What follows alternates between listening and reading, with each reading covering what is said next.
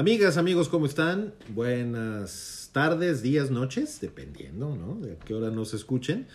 Como todas las semanas, aquí estamos. Esto es Una Boche Poco Fa. El día de hoy con un cantante que les va a sorprender por más viejuno que sea.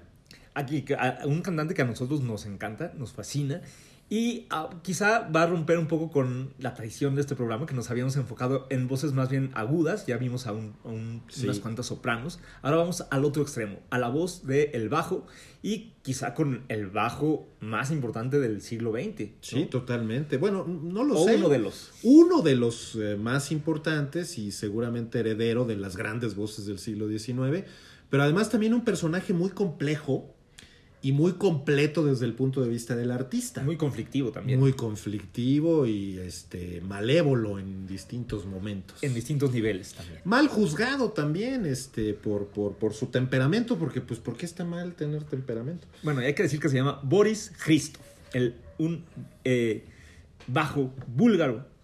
Eh, por cierto, no lo confundan con un astrólogo. Aparentemente hay un astrólogo homónimo que se llama. Pero igual. como sudamericano. No, creo. no, búlgaro Ah, también. búlgaro también. Ah, ok, Sí, ok, sí, ok. Pero no, no. No, este no es un astrólogo, este es un bajo. Ok. ¿Por qué no? Para empezar, oímos un poquito de uno de sus roles más famosos que es Mefistófeles. Ay, nanita.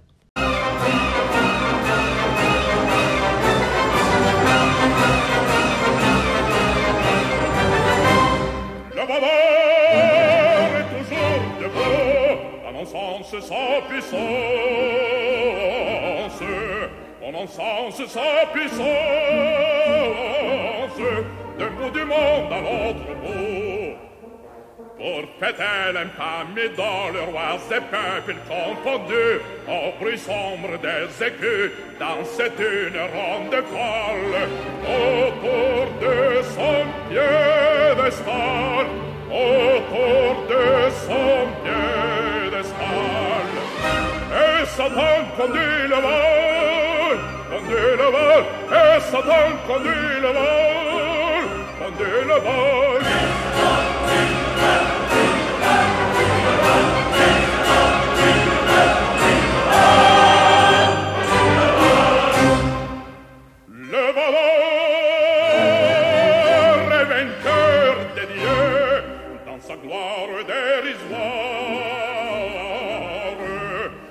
gloire dérisoire. Le monstre abject insulte aux. Il contemple l'orage étrange à ses pieds, le genre humain, se ruant le père à main, dans le sang et dans la fange. Au brille l'ardent métal, au brille l'ardent métal. Et Satan conduit le vol,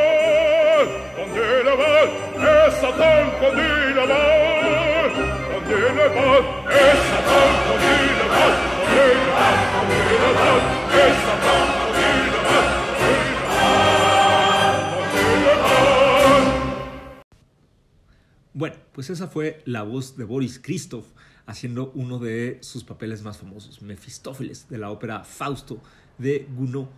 Eh, pues es una voz impresionante, ¿no? Sí, impresionante, muy comparada en su momento con el gran bajo ruso del siglo XIX, principios del XX, Fyodor Chaliapin, que en su momento fue también eh, famosísimo y que hizo Contemporáneo de Caruso. contemporáneo Caruso, etcétera, que en los De años Tita 20, Rufo. 30 dominó la escena operística. El caso de Boris Christoph es muy especial porque pues inaugura de alguna manera la eh, gran camada de bajos búlgaros, rusos, eslavos, eh, eh, nórdicos del siglo XX. Y es un personaje que efectivamente dominó la escena operística, a pesar de tener una tesitura que no suele ser la más sexy. Tan es así que no habíamos hablado hasta ahora de un bajo. Ahora, a mí los bajos me fascinan. Me parece que tienen una. Pues no solo por la oscuridad obvia y la profundidad de la voz, sino también por las, las acrobacias de las que pueden, que pueden, que pueden hacer. El caso de Christoph además es de un, un canto súper interesante, súper aterciopelado, súper nítido, dicción perfecta, dominio de muchos idiomas y, un, y, un, y una formación envidiable, ¿no? Técnicamente. Sí, eh, eh, bueno, cuando hablábamos de los barítonos, decíamos que la voz del barítono es una voz como muy, muy humana eh, y en, que suena como muy natural. La voz del bajo, no. No.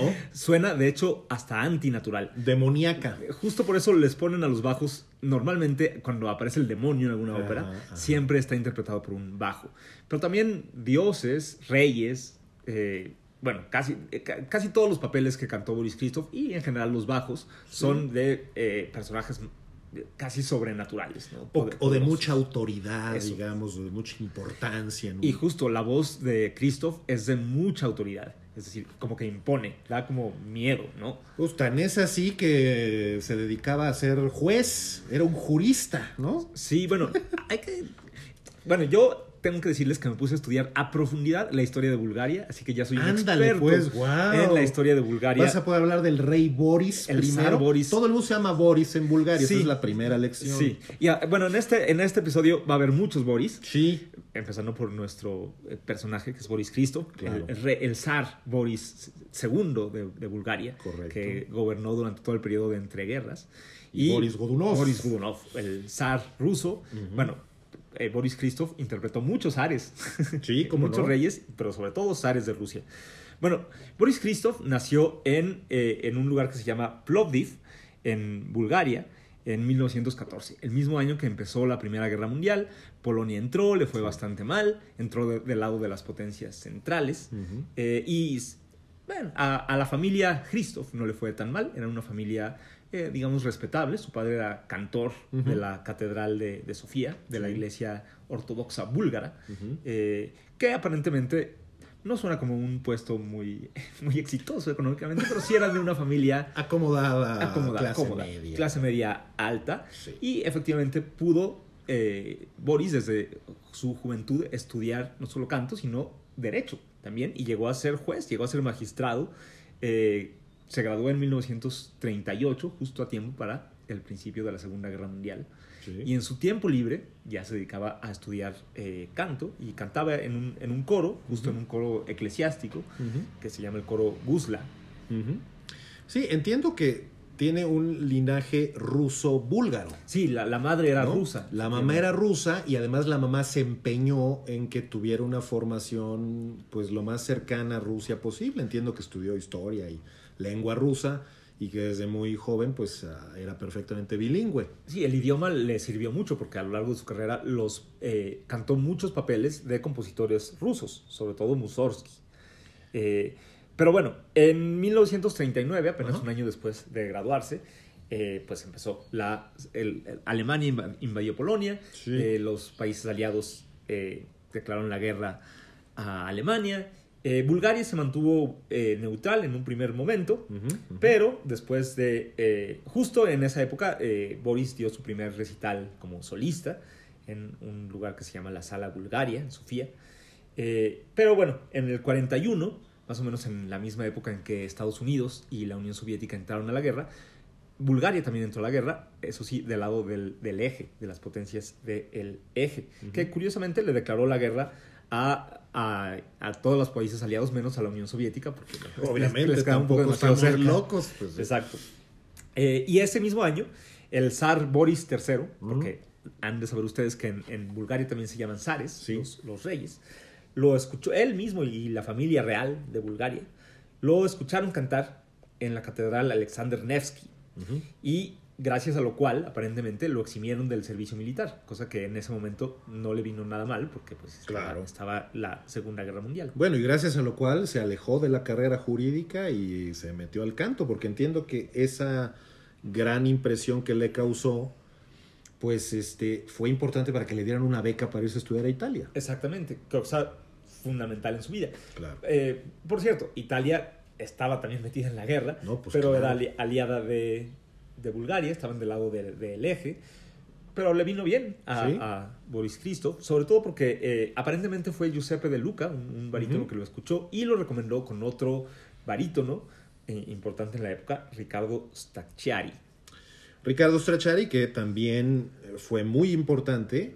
No sé por qué no lo abordamos en el capítulo Bueno, de barítonos italianos. Bueno, porque hay demasiados, muchos otros. Había demasiados. Pero en efecto, Stracciari, un eh, cantante que dedicó muchos años de su vida a formar cantantes y que sonaba más o menos así la voz de Stracciari. A ver.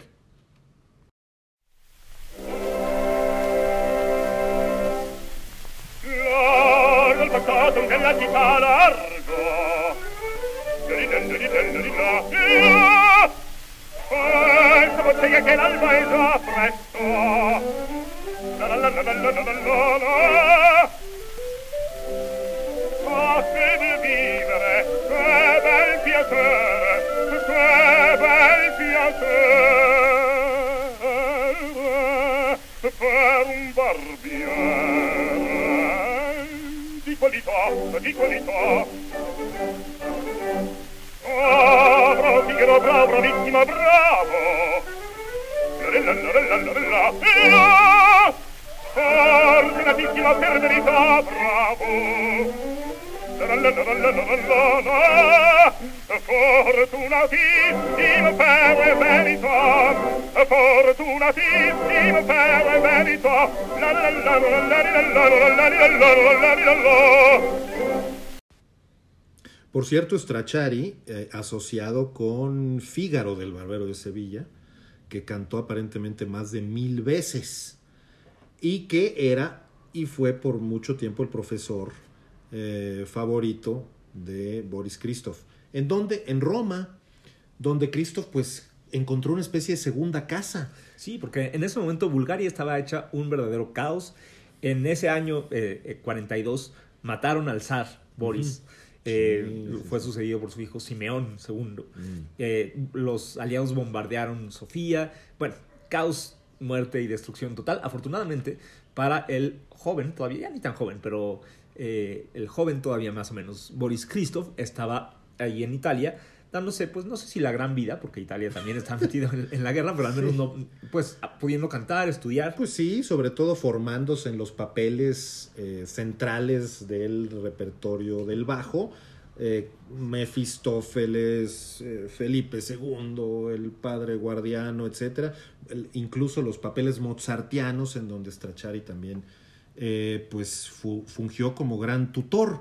Hay algún momento, entiendo, en que Christoph vuelve brevemente a Sofía para unos conciertos y luego decide irse a Austria pero tiene muy mala suerte porque le coge ahí un poco la, la leva del, eh, del hitlerismo y justo por negarse a eh, pues, enrolarse en las fuerzas nazis en 1943 pues termina en el 44 perdón termina pues en un campo de prisioneros no por un par de años en Salzburgo donde donde lo sorprende esta Era un momento muy difícil en general para, para Europa, pero justo le tocó allá en Austria el final de la guerra, lo liberaron eh, finalmente. Curiosamente ya no regresó a Bulgaria, sino que re- se regresó a Italia, Sí, que a básicamente donde ya a Roma, donde ya había básicamente eh, pues hecho su vida.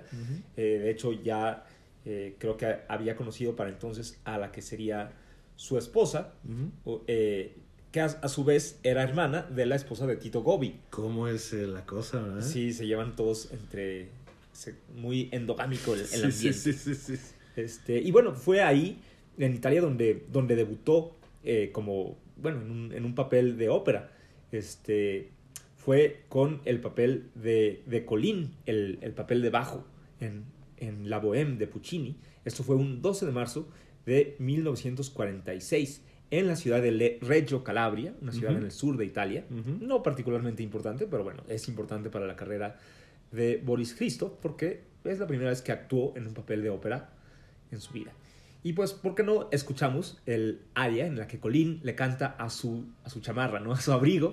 Exacto, Este, a su viejo abrigo. a su viejo abrigo que lo ha acompañado. Es un área muy linda eh, donde se despide porque va a empeñar el abrigo para salvar a, a Mimi, para ya, pagar, poder pagarle un médico a Mimi. la Además, siendo un filósofo era muy difícil este, entregar su, su abrigo. En general es muy difícil ganar dinero siendo historiador, filósofo, esas cosas. Pero bueno, es un área muy linda y que además es un canto de libertad y de, de bohemia porque dice que nunca dobló la espalda su, su abrigo ante los poderosos ni ante los reyes, eh, solo ante el arte y la ciencia. Y pues oigámosla, ¿no?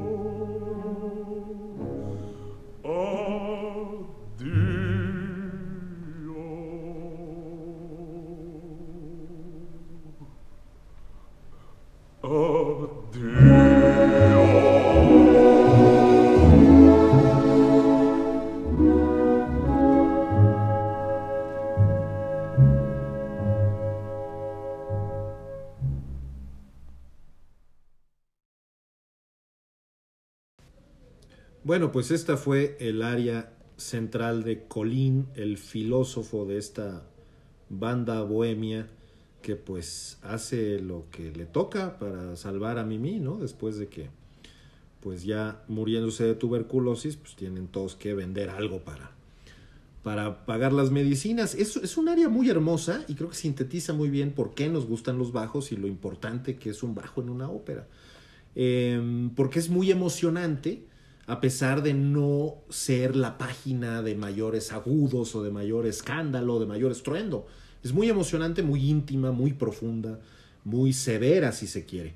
En todo caso, fue interesante porque eh, Boris Christoph fue obligado a salir tres veces más a cantar esta área justo después en el debut en Reggio Calabria. Entonces quiere decir que pues gustó inmediatamente a un público muy exquisito, porque aunque fuera un teatro menor, pues eh, aquí hemos hablado, ¿no? De la gran tradición de los barítonos italianos y con los bajos era algo muy semejante. Y además en esa época la bohème y Puccini era algo que los italianos se sabían, pero como el cielito lindo. Exacto. Este, y, y que había muchísimos que lo cantaban eh, todos los papeles Sí. de manera eh, extraordinaria y que les gustara, y más de un extranjero, de un búlgaro, Sí, que pudiera pronunciar bien el, el italiano. Sí. Eh, seguramente eran bastante exigentes y pues sí, su carrera posterior demuestra que de ahí despegó, cantando toda clase de, toda clase de, de papeles, italianos, rusos, alemanes, cantó en esa época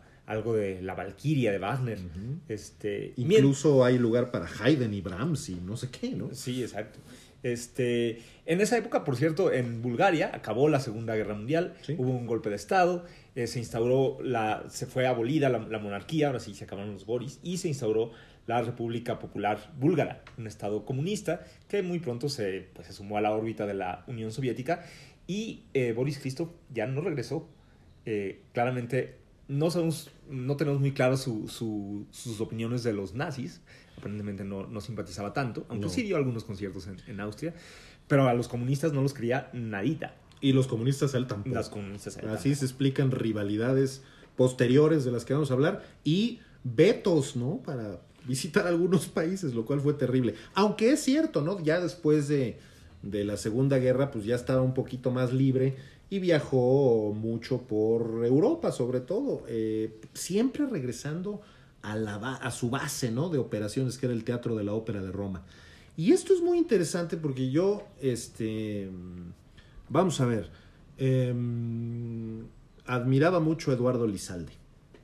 Ah, Y Dios- Eduardo Lizalde, poeta mexicano recientemente fallecido, dedicó alguna vez uno de sus programas televisivos de los que yo era asiduo a Boris Christoph y transmitió un cacho de una entrevista que se puede ver ahí en YouTube, este, en donde le pregunta, él no, le pregunta a un entrevistador de la televisión italiana em, sobre la naturaleza del canto y la importancia que tuvo para él ir a Italia. Y entonces él dice algo así como que la única escuela de canto importante en el mundo es la italiana. Dice, porque dice algo así como por naturaleza la lengua italiana la predispone al canto, eh, maneja la voz de tal manera que resulta más maleable, no sé qué. Eso sí, el matrimonio entre el teatro ruso y eslavo con el canto italiano, pues eh, yo soy el ejemplo de eso, de que, de que eso es, es la onda. Modesto el muchacho. Modesto, claro. Y efectivamente, pues, ¿cómo negar que eh, pues, era un actor fenomenal y le brindaba una personalidad tremenda a los personajes de la ópera italiana, cuyo canto en la escuela italiana pues dominaba completamente. Y también en la ópera rusa. De Sí. hecho, por esa época eh, cantó el papel de Pimen, un, un papel secundario pero importante, en la ópera Boris Godunov de, eh, de, de Mussorgsky. Eh, en, el, en el Teatro de la Ópera de Roma. Sí. Y bueno, después en el papel titular se volvería su caballito de batalla, Sí, que totalmente. es una ópera muy compleja, una ópera eh, larga, difícil de, de- de cantar, de entender, este, basada en una obra de Pushkin, una obra histórica sobre un zar de finales del siglo XVI, principios del XVII. Una historia real. Una historia real, pero muy compleja y que, y que en la ópera, eh, digamos que se, se refleja toda esta complejidad. No es una historia donde esté muy claro si el protagonista es un héroe o un villano. No es un malvado, pero tampoco, sí, no, tam- tampoco es un... No, pues está, está lejos de ser un magnánimo como gobernante, ¿no? Pero eh, eh, como, como, como aquí hemos comentado sobre el Everest de las sopranos y siendo Norma, ¿no? O el Everest de los tenores siendo Telo, muchos dirían que el Everest de un bajo es Boris Godunov. Sí. Por lo menos no hay bajo importante que no haya Que no buscado hacer una eh, buena interpretación de este papel que, pues yo creo que Boris Christoph sigue siendo la referencia Sí. en el siglo XX de dominio de este papel tan complicado por lo que implica, pues en, en- en todos estos ámbitos, es decir, tanto en el vocal como en el teatral, pero también a la hora de proyectar una serie de valores o de proyectar autoridad, luego enloquecer con la angustia de no saber si efectivamente... Sí, es, se, ha, Sí. se ha dicho mucho que es un personaje shakespeariano, ¿no? Shakespeariano que recuerda un poco a Rey completamente, Lear, sí. un poco a Macbeth Sí, también. sí, sí, sí, Eh, sí. Muy atormentado, que, su- que sufre mucho, que es poderoso, pero a la vez le pesa la corona, ¿no? Y, y- y difícil de cantar porque, eh, digamos, que ocupa buena parte de la ópera su intervención. Y Que, por cierto, hay varios bajos. Eso es algo ex- curioso de la ópera Sí. rusa. Sí, de sí. hecho, en la versión original eh, ni siquiera hay, hay personajes femeninos importantes. Eh, no, hay- no hay una historia de amor. Cierto. Eh, no hay so- Después oh, hicieron a Mussorgsky cambiarla Mm. para aceptarla a las convenciones teatrales de la época y ponerle un, una heroína, y mm, que igual nunca fue muy importante. Pero bueno, es curioso que Boris Christoph no cantó el papel de Boris, su tocayo, originalmente, y cuando sí lo cantó fue al año siguiente, en 1948, de casualidad, en Cagliari, eh, cuando el, el bajo, un bajo italiano que lo iba a cantar, Tancredi Passero, Sí. se enfermó y pues llamaron a, a Christoph, que como ya dijimos, hablaba ruso porque su madre se lo había enseñado y dominaba este papel y fue un exitazo increíble, tanto que lo cantó, pues, eh, cantó el papel de Boris Kudonov eh, En todas partes del mundo, ¿no? En, la Royal Opera House. 153 veces. 153 veces, qué locura. Nada más, sin contar las veces que cantó otros personajes de la misma ópera. Y sin contar las grabaciones en estudio, porque también era un gran profesional de eso, Boris Christoph. Y de hecho, en, en una, en, en dos, de hecho, grabaciones de estudio, cantó la voz de tres personajes, de tres bajos. Sí, eso es ópera. impresionante, ¿no?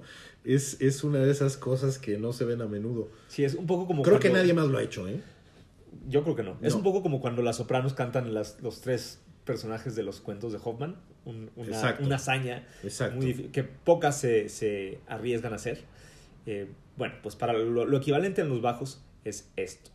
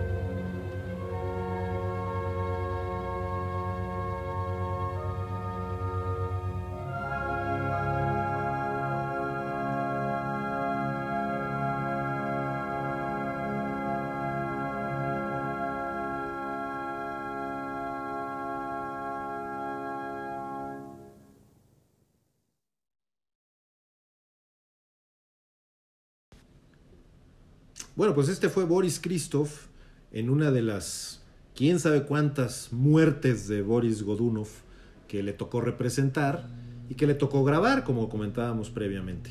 Eh, es una ópera extraordinaria y probablemente vale la pena alguna vez detenernos más en ella, porque tiene mucho que ver con la historia del zarismo y con Mussorgsky mismo como un compositor de ópera y de música pues cercana al género operístico.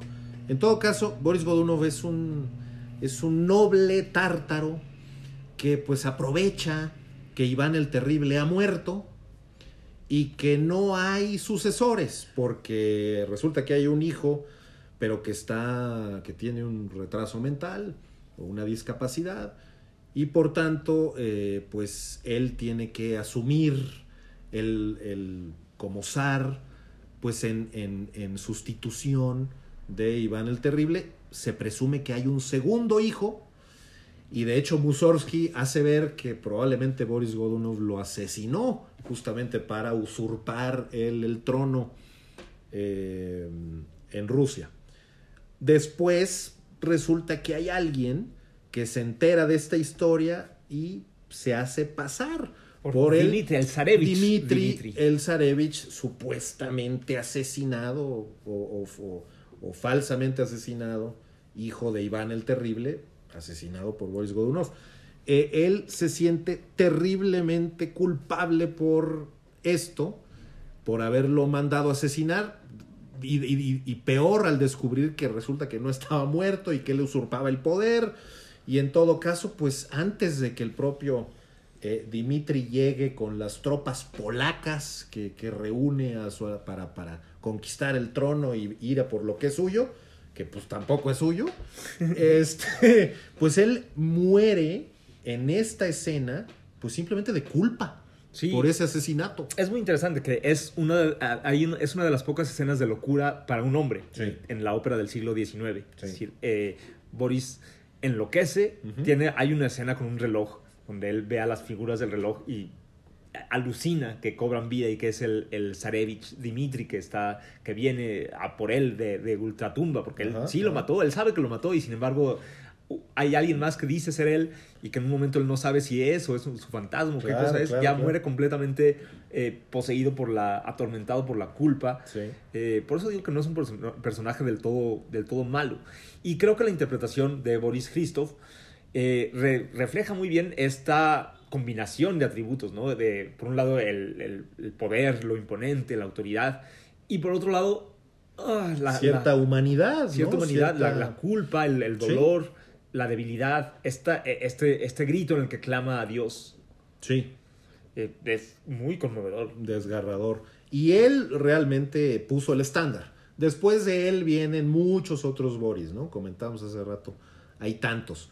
Pero realmente hay que ver la interpretación de Boris Godunov. Algunos podrían pensar que exagerada o sobreactuada. Pero Otra vez volvemos a esto de qué es sobreactuado hoy y qué era sobreactuado en los años A mí, 50. en todo caso, me parece que en la ópera siempre viene bien un poquito de sobreactuación. Sí, claro, y además, a ver, no estás haciendo este teatro contemporáneo, ¿no? Estás haciendo a Pushkin y tal. pues, Bueno, pues obviamente hay que exagerarle un poquito.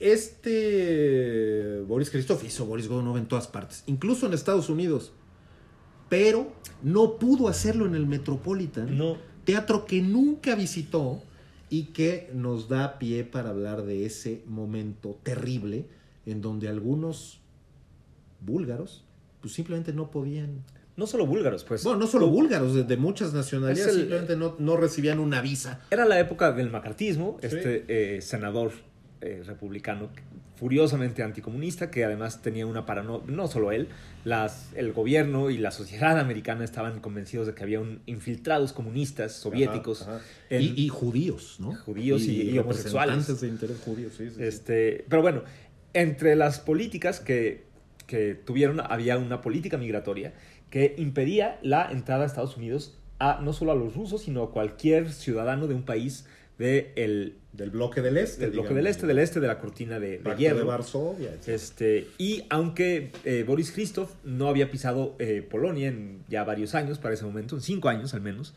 eh, Polonia, Bulgaria, Bulgaria este, pues era búlgaro. Y es, sin embargo, bueno, Rudolf Bing, que recién había sido nombrado director artístico del Met, pues quiso montar Don Carlo e invitarlo a él a hacer el papel de Felipe II. Pero resulta que, bueno, para empezar, la- las autoridades migratorias no lo dejaron, pero es muy interesante lo que pasó en esa época. Sí. Eh, hubo manifesta había manifestaciones afuera del Met cuando se enteraron de que iban a montar Don Carlo, diciendo, y además que iba a ser un tal señor Boris, Sí. el que iba a cantar eh, el papel, que era búlgaro, dijeron, esto es cosa de comunistas. Sí. Y si ven el libreto, claramente ahí hay comunismo. Es una cosa contra la religión.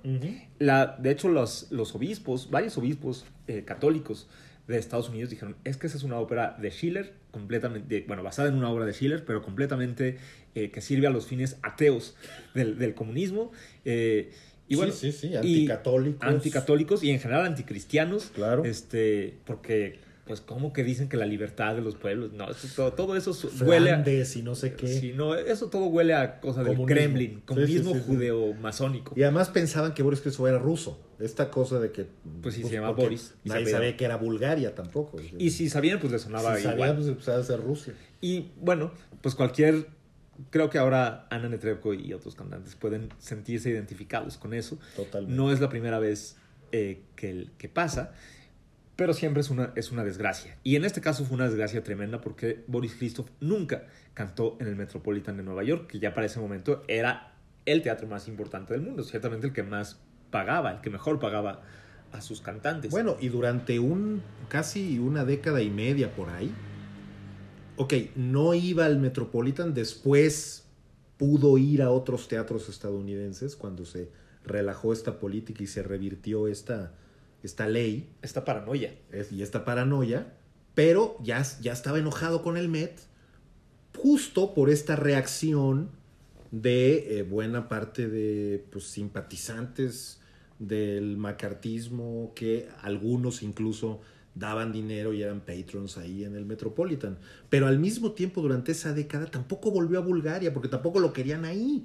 Sí, exacto. Volvió para la- los funerales de su madre, entiendo, ya a finales de los años 60. Sí, y en la época de, la, de Tan. Pero pues tampoco tenía nada que ver. Era más italiano que nada, Boris Cristo. Sí, exactamente. Entonces, y pues pues, a donde volvió fue a Roma. Sí. Y de, o sea, siempre fue, fue su base, de ahí era su esposa, eh, pues ahí, ahí vivía. Eh, de hecho, después tuvo problemas con los comunistas, eh, él siendo un bastante furioso anticomunista. Sí. Este, pero bueno, Paradójicamente, ¿no? Para- muy impresionante, paradójicamente. Es impresionante. Y bueno, es interesante este tema de la política eh, y además escucharlo cantar eh, Felipe II, ¿no? El, Sí. Ese sí, el, el villano, el antagonista Sí. de la ópera Don Carlo de Verdi. Este, es, es, después de Boris Godunov, fue el papel que más cantó. Ese lo cantó, a ver, ahora les voy a decir. Eh, Bueno, mira, la primera vez en Estados Unidos fue en el 56 en San Francisco. Pero antes lo había hecho mucho y lo, lo siguió haciendo. lo cantó muchos años. 146 veces. Qué barbaridad. Eh, eso en escena, o sea, Sí, más sí. las que grabó en estudio. sí, sí, sí. Este, pero bueno, es un papel también un poco parecido al de Boris, porque también es un hombre muy poderoso, ¿no? El, el monarca del imperio español, eh, del, del- que incluía en esa época Italia, Flandes y por supuesto América, Claro. prácticamente toda América. Claro. Este, eh, está en el cenit de su, de su poder y sin embargo el personaje eh, atraviesa a lo largo de la ópera eh, por, una, por una especie de transición, ¿no? por una decadencia, sobre todo cuando se entera que eh, la mujer con la que está casado, una princesa francesa, pues nunca, jamás lo amó. No. Pero me gustaría que oyéramos un poco de la aparición, la primera aparición del, del personaje de Felipe II.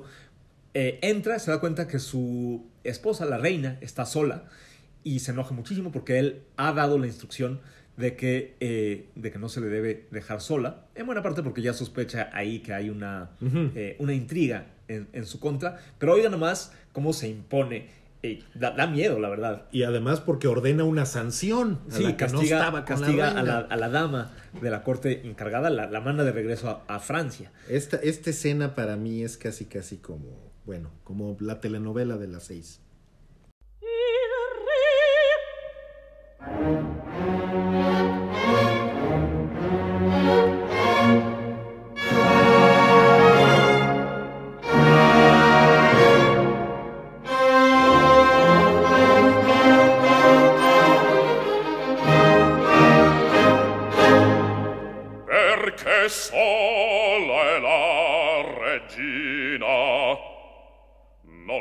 la dama almeno presso di voi serbaste. Nota non ve la legge mia regal. Quale dama d'onor esser dovea con voi?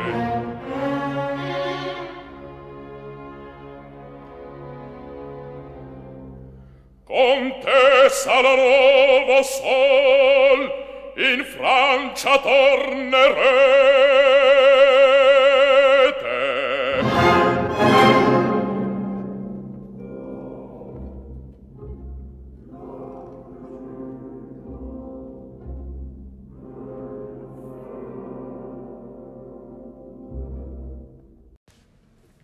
Uy, se me pone la carne de gallina de oír a Boris Christoph como Sí. Felipe II, sobre todo así enojado. Sobre todo si tú, se- si tú eres la reina.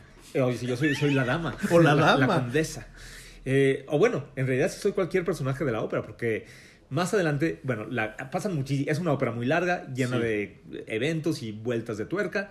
Eh, hay una escena muy impresionante un- en un auto de fe donde llega el infante, ¿no? El protagonista de la ópera, don Carlos, a, a reclamarle a su padre, a decirle que libere a, los, a, a- a Flandes. Eh, y ahí, bueno, hay, hay una escena donde estalla un poco la, la tensión, va a desenvain- desenvaina la espada, de hecho, don Carlos. Eh, pero bueno, en, según el libreto de la ópera, el rey, su padre, nada más manda que lo, que lo desarmen. Pero en una, en una Y además tiene que intervenir Posa, que es un poco el que detiene el pleito. Bueno, pues en una, eh, mientras estaban ensayando sobre- en, en Filadelfia, en, en 1960, 60. esa escena, aparentemente estaban caldeados los ánimos. No se sabe si porque Boris Christoph se metía mucho en su papel o si ya traía otro pleito, lo cual es muy probable porque era un señor bastante conflictivo, como ya habíamos señalado. Bueno, el, el tenor que estaba cantando la parte de Don Carlo era Franco Corelli, y Ni en este más momento que desenvaina la espada, pues el otro desenvaina la espada también y se agarran a espadazos completamente fuera del, del libreto y fuera del guion. Eh, Tito Gobi, que estaba haciendo el papel del Marqués de Posa, tuvo que intervenir, fue el que después contó la, la escena, se retiró, tuvieron que cancelar la, la producción. Bueno, no fue la única vez.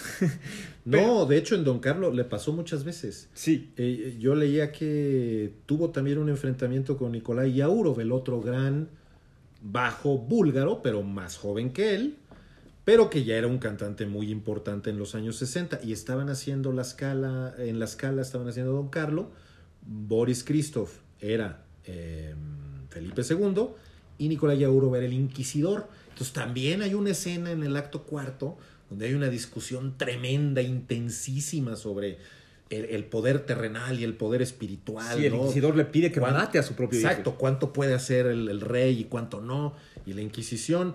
Y aparentemente también hubo trancazos porque Yaurov era admirado y apoyado por el régimen comunista de Bulgaria y Christoph era un disidente. Y Christoph exigió que o se iba él o se iba el otro, que nada más había espacio para un búlgaro en esa Para un producción bajo. para un bajo búlgaro. Este, y antes, en otra producción distinta, se había peleado con su cuñado, que también era el marqués de Sí, con y Tito se habían lanzado epítetos que aparentemente la prensa dijo son imposibles de reproducir en la nota. Y- Hoy lo hubieran puesto, pero en aquella época no. Y tuvo su costo, porque, por ejemplo, bueno, ya eh, fue vetado de la escala. a partir- Sí. También, eso también ocurrió en 1960, aparentemente un año. bueno, toda la carrera de Boris Christoph estuvo eh, plagada de ese tipo de incidentes. Pero vol- volvamos a, a- a Don Carlo. Sí. Eh, la escena principal de Felipe II es donde él ya se da, se da un poco por vencido. Se da cuenta que la reina nunca lo amó. Y Sí. es como empieza el aria con esas palabras: Ella jamás me amó. Ella jamás me amó. Este, y bueno, es un área maravillosa porque cambia mucho de, de, sentimientos, ¿no? Pasa de la rabia a la, a la derrota, a la tristeza, a la melancolía. Piensa, ve su muerte ya muy cerca, contempla, digamos, su propia mortalidad. Y pues ya piensa en, en su legado para la posteridad y en cómo estará reposando próximamente sobre su manto real en el Escorial. Y es un área súper interesante porque además hay una especie de diálogo con un contrabajo, cosa fenomenal en el caso de Verdi. Bajo y luego con contrabajo. un contrabajo y un bajo, ¿no? Entonces to- todos, todo esto nos lleva al mismo sitio. Em, pero luego está esta explosión vocal que proviene después de un, de un, de un momento de mucha reflexión y de muchos altibajos emocionales que están reflejados en la voz. Y en el caso de Boris Christoph, yo creo que es una realización fuera de serie, justo porque las frases cortas están perfectamente bien puestas. Luego en esas frases cortas los bajos la pasan mal. No hace mucho escuchamos uno que la pasó terrible. Se les acaba el aliento. Se les acaba el aliento. Y aquí al contrario, parece que nunca se acaba. Esto porque es una técnica verdaderamente notable. La de, insisto, este hombre que combinó escuela rusa con escuela italiana del canto. Una técnica vocal y una, un dramatismo, una técnica, digamos, histriónica, Sí. eh, verdaderamente propia de Stanislavski. Sí, sí, sí. Este, eh, oigan nomás la cantidad de matices que le pone eh, Boris Christoph a esta área. Y procuren no llorar.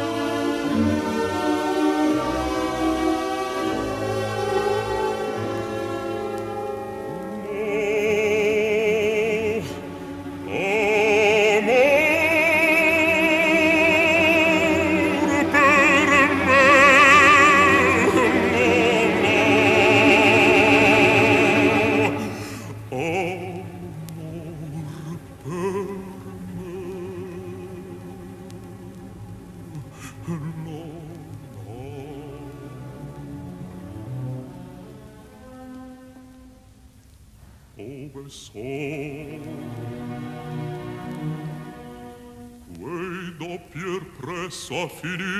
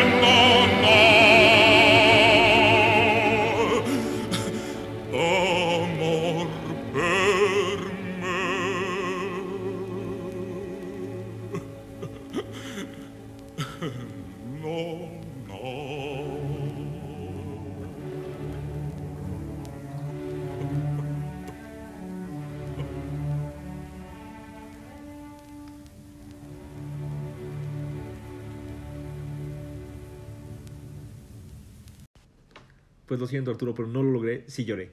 Sí, sí, sí, ¿cómo de que no? Eh, Justamente decíamos que era muy impresionante estos elementos, ¿no? En la voz de Boris Christoph. Normalmente uno dice, el cantante no se escucha, se escucha más la orquesta. Aquí el desafío es que la orquesta se escuche, por- porque es un torrente vocal tremendo, pero eso no significa que no tenga capacidad para hacer unos pianísimos súper dulces y luego aventar la voz completamente de una manera pues sobrada, pero manteniendo esta nobleza, esta ternura, esta profundidad en el canto. Hay que decir que Boris Christoph fue famoso también por algo que yo creo que es muy importante comentarlo acá, y es que hacía una investigación exhaustiva de sus personajes para recrearlos de la manera más creíble posible.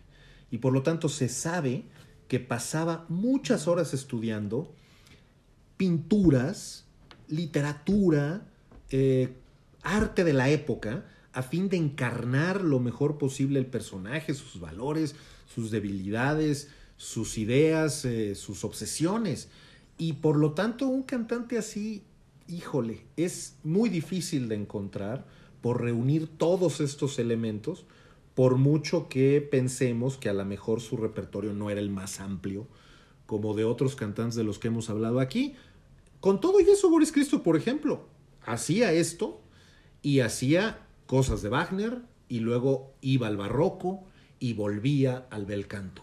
Era algo fuera de serie, ¿no? Es, Sí, por ejemplo, eh, cantó varias óperas de Bellini, Sí. por ejemplo, cantó eh, El Polione de Norma, en, en Puritani. De hecho, Lucia di eh, en etc. Lucia de. De hecho, eh, cantó mucho con, con María Callas. De hecho, él, era, él cantó en, en esas famosas funciones de Venecia, Sí. cuando María Callas cantó eh, en la misma semana y Puritani, Elvira de, de los Puritanos, e Isolda de Tristán y Isolda, que lo cual le ganó la fama de soprano absoluta mundial, eso en 1949. ¿Cuánto darías por haber estado ahí? Bueno, Uf.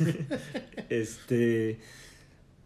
Pues no sé, pero lo que sí sé es que a, a quien no le caía nada. Bueno, al principio sí, tenía una. Cantaron Se muchas veces bien. juntos, la Calas con, con Boris Cristo, pero como Hasta con que dejaron de hasta que dejaron de llevarse bien. Así es. En, el, en 1955, después de haber cantado juntos Parsifal, este. Bueno, Puritanos.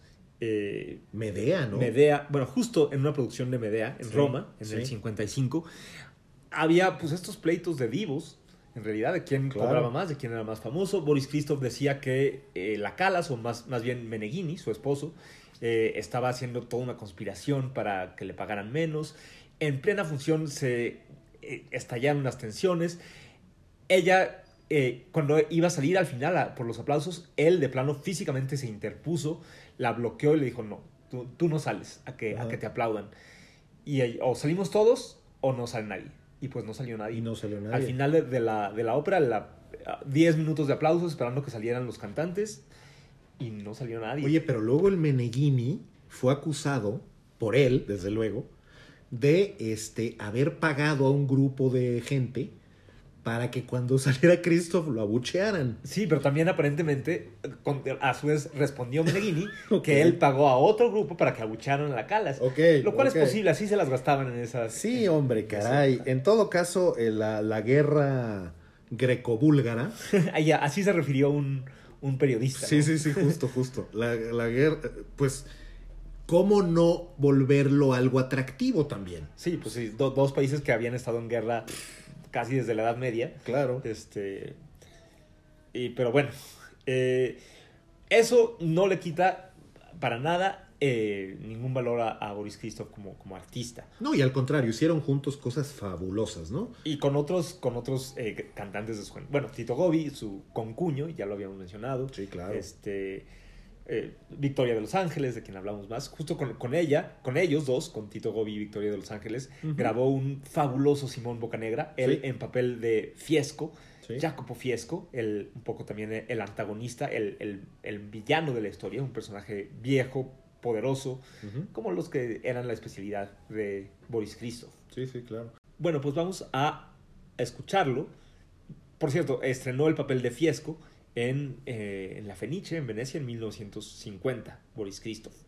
Eh, vamos a escuchar ahora el aria eh, a tel extremo a Dio, cuando él acaba de enterarse de la muerte de su hija y está, como suelen ser estos personajes, muy atormentado, eh, desgarrado entre la tristeza por un lado, pero también la rabia por el que considera el culpable, que es el protagonista de la ópera, eh, Simón Bocanegra. Y contra él mismo, porque no fue capaz de protegerla y tal. ¿no? Y contra la Virgen Y misma. en contra la en- Virgen en a la que le está diciendo, ¿no? Que sufriste Sí. cuando a ella le robaron la corona de su, dign- de Sí. su virginidad, etc. Sí, eh, está muy fuerte que Es le, una ópera muy intensa. le eche bronca a la Virgen María herself. Sí, sí, sí, sí. Pero luego al final dice, ruega por mí, ¿no? Sí. Entonces también hay una contradicción.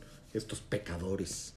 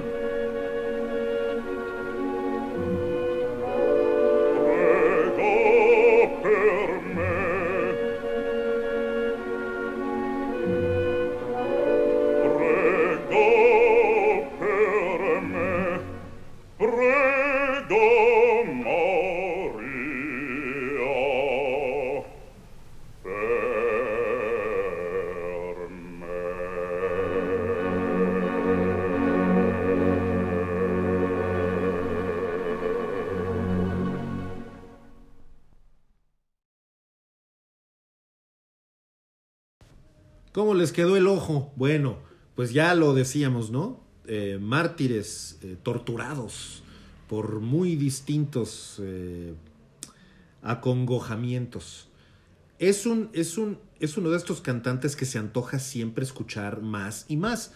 Y hay muchísimas grabaciones que tampoco le hacen justicia a su tremenda carrera que lo llevó por todo el mundo. Simón Bocanegra lo hizo también innumerables veces, no tenemos el número, pero no solo en grabaciones, sino en muchas representaciones. Incluso hay una en Portugal que fue muy celebrada, una vez más junto a The Usual Suspects, Tito Gobi, Antonieta Stella, Simeonato, etcétera, ¿no? Porque es parte de un, de un Star System, de un momento absolutamente brillante en la ópera verdiana.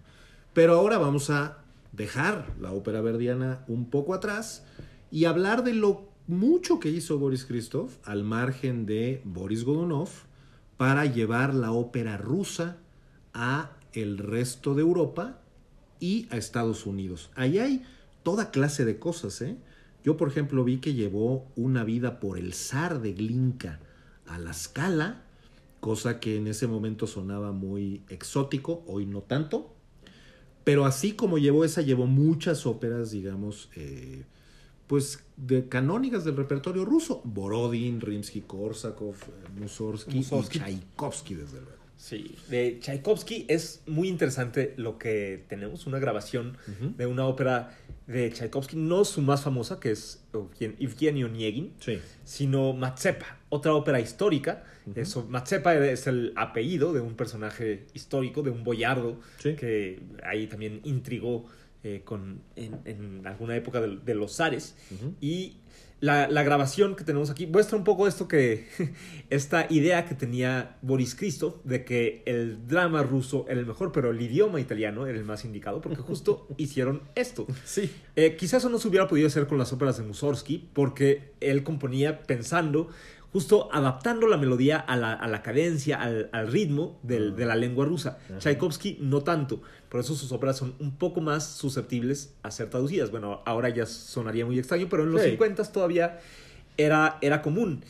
Y eh, bueno, eh, Boris Christoph ganó, grabó, perdón, junto con la gran soprano Magda Olivero, también una carrera larguísima, eh, una versión en italiano de esta ópera, él cantando el personaje principal, el personaje de Mazzepa, que de nuevo un, un personaje poderoso, eh, atormentado, eh, y con la, pero con la, con la belleza, con el, el lirismo que Tchaikovsky podía ponerle a sus, a sus óperas. Él lo hubiera podido cantar en ruso, pero seguramente Magdo Olivero no, y Ettore Bastianini tampoco. Eh, y además el público italiano seguro lo disfrutaba más. Veo que hay también un, un gallo de oro de Rimsky-Korsakov Sí. que hicieron en italiano. Eh, en fin, eh, donde se podía, pues lo pasaban al italiano. Y eso también pasaba con Wagner a veces. Sí, claro, la, la versión, casi todo lo que él cantó de Wagner lo cantó en italiano. Justo Sí, sí, el alemán no era, creo que no era un idioma que, También cantó Mefistófeles de Fausto en italiano en varias italiano, veces. sí, sí, sí. Este, y cantó poco, creo que el francés tampoco, el francés y el alemán no se le daban tanto. Cantó por ahí algunas cosas, pero casi siempre sí se notaba su predilección por la lengua italiana. Y bueno, por supuesto por el ruso, pero vamos a oír, a oír aquí una ópera rusa cantada Sí. en italiano. Es interesante el resultado, juzguenlo ustedes.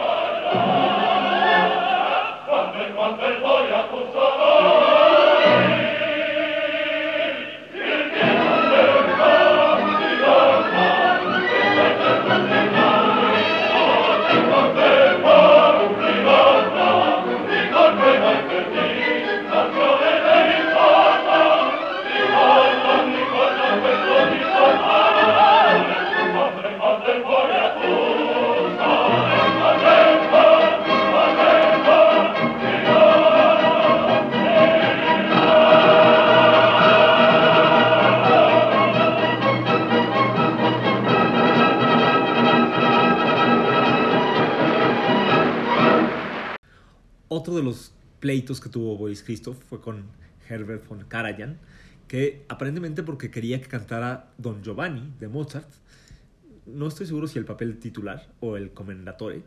Hay una Eh, gran diferencia si fuera uno Gran o el diferencia, otro. sí, exacto. Eh, creo que no, creo que el, el mero Don Giovanni, pero justo Boris Christoph dijo que no, Mm. que eh, no le quedaba ni a su tesitura ni a su temperamento. Y efectivamente prácticamente no cantó papeles bufos, que les, en general los bajos suelen, suelen abordar.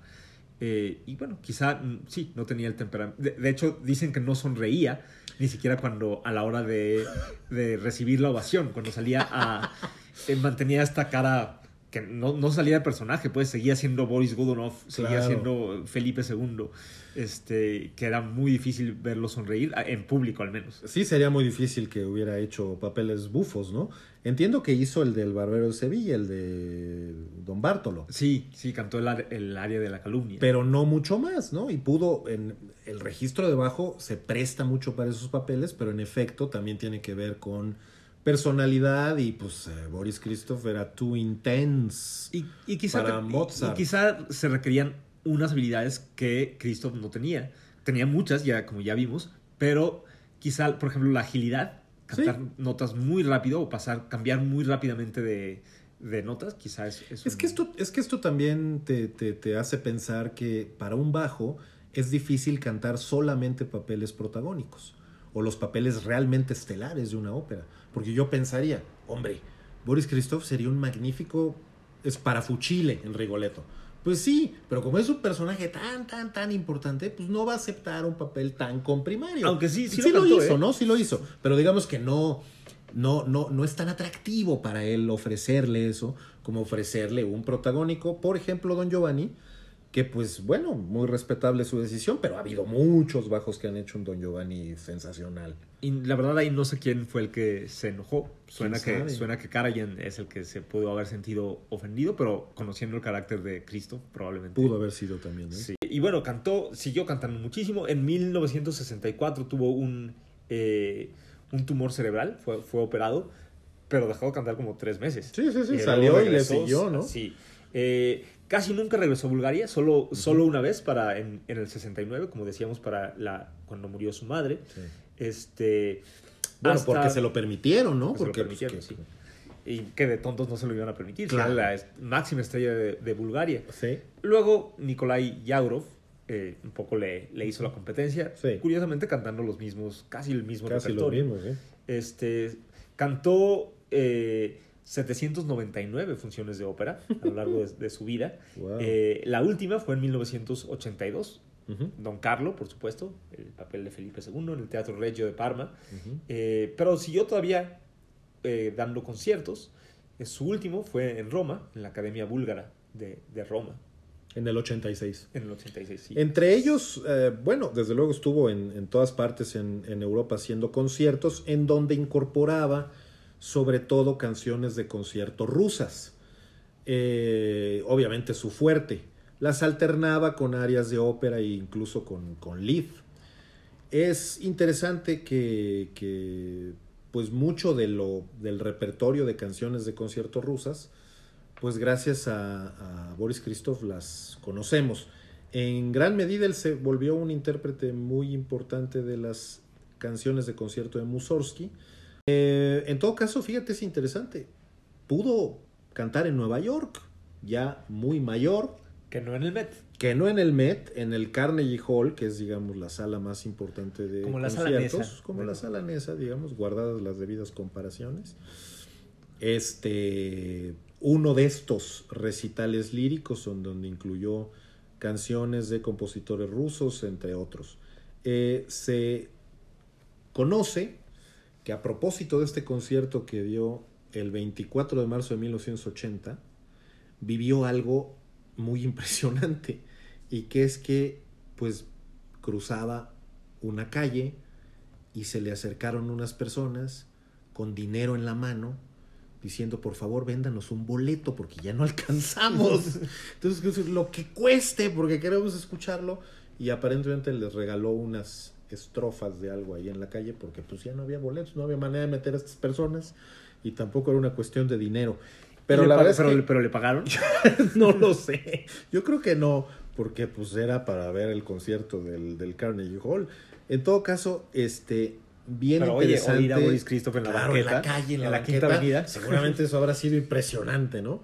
Este, las crónicas dicen que ya en 1980 un cantante de esta edad y sin embargo que no se notaba gran cosa de deterioro Bueno, además, vocal. vocal no. Los bajos son más longevos, Exacto. ¿no? Que es otra cuestión. Sí, en general las, las voces graves tienen una- en- entre más aguda la voz suelen ser más eh, frágil, ¿no? Como Sí, suele claro. durar menos. Quizá, quizá la alta exigencia que él mismo se tenía para su desempeño en roles operísticos fue lo que realmente lo llevó a solamente concentrarse en recitales.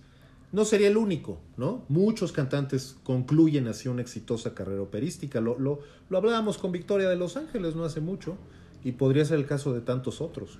Igual, fíjate, cantó 249 conciertos a lo largo de, de su vida, casi todos con orquesta, algunos solo con piano. No, hombre, bueno, impresionante. Ya quisieran los más chavos llegar a eso. Hemos estado descubriendo cantantes jóvenes, por eso nuestra discusión esta generacional. Pero bueno, eh, para despedir la emisión del día de hoy, tenemos pensado eh, dejarlos en compañía de Boris Christoph. Mm, Se trata de la canción de la pulga que proviene de un conjunto de canciones de eh, Mussorgsky que después editó Rimsky-Korsakov y que orquestó Igor Stravinsky, cosa bastante habitual en su época porque Mussorgsky era muy desordenado y muy alcohólico. Y aparte, aparentemente no, no gustaba su manera de, de orquestar para Probablemente estándares no era del- tan buena. sí. Probablemente no era tan buena. Sí, Rimsky-Korsakov y, bueno, Stravinsky, eh, Sostakovich, Sí. acostum- a- hacían, tomaban mucho las piezas de Mussorgsky para ponerle su propia orquestación. Sí, sí, sí. Pero en todo caso, esta es una canción muy divertida, Mefistofélica. mefistofélica, donde se cuenta la historia de este rey que hizo a una pulga ministro y que le dio una medalla y que pues eh, le hizo la vida imposible a la reina, etcétera. Es, es, es también una especie de estas eh, de estos momentos en donde Mefistófeles pues está burlándose, ironizando de todo. Sí, es el espíritu que lo niega todo, diría en la ópera de Boito. Son los espíritus que nega. Bueno, eh, no, yo creo que no hay mejor manera de, des- de despedir la emisión porque es un homenaje a Boris Christoph como heredero de, pues, el que cantó por primera vez estas cosas, que fue Fyodor Chaliapin. Después le siguieron muchos otros. Hoy este repertorio es bastante habitual. En este momento no lo era tanto. Y yo creo que la gente del Carnegie Hall lo disfrutó. A lo mejor quiero pensar que fue algo de esto lo que cantó allá afuera del Carnegie Hall para estos millonarios que le ofrecían dinero de reventa por un boleto, ¿no? Pues vamos, a- vamos a, a escucharlo. Y Pero bueno, Zenone Vero Eventro, vale. Con esto nos despedimos, amigas, amigos. Eh, les recomendamos escuchar más bajos. Si les gusta la voz de, de- de Boris Christoph, escuchen a Nikolai Yaurov, a Cesare Siepi, a Ezio Pinza, a Samuel Rami, Claro. eh, que cantaron este mismo repertorio y que también tienen estas... mm, Se notan las diferencias si, si ponen atención, pero eh, es un tipo de voz muy, muy especial. eh, un, poco- un poquito satánica. a. René Pap, René que es Papp. bastante de la nueva generación, o bien a los viejunos, porque pues él ya ven que sustituyó a Tancredi Pácero, que también es muy importante en su momento. Bueno, en fin. En fin, los dejamos con la canción de la pulga de Modest Mussorgsky con Boris Christoph. Ja, ja, ja.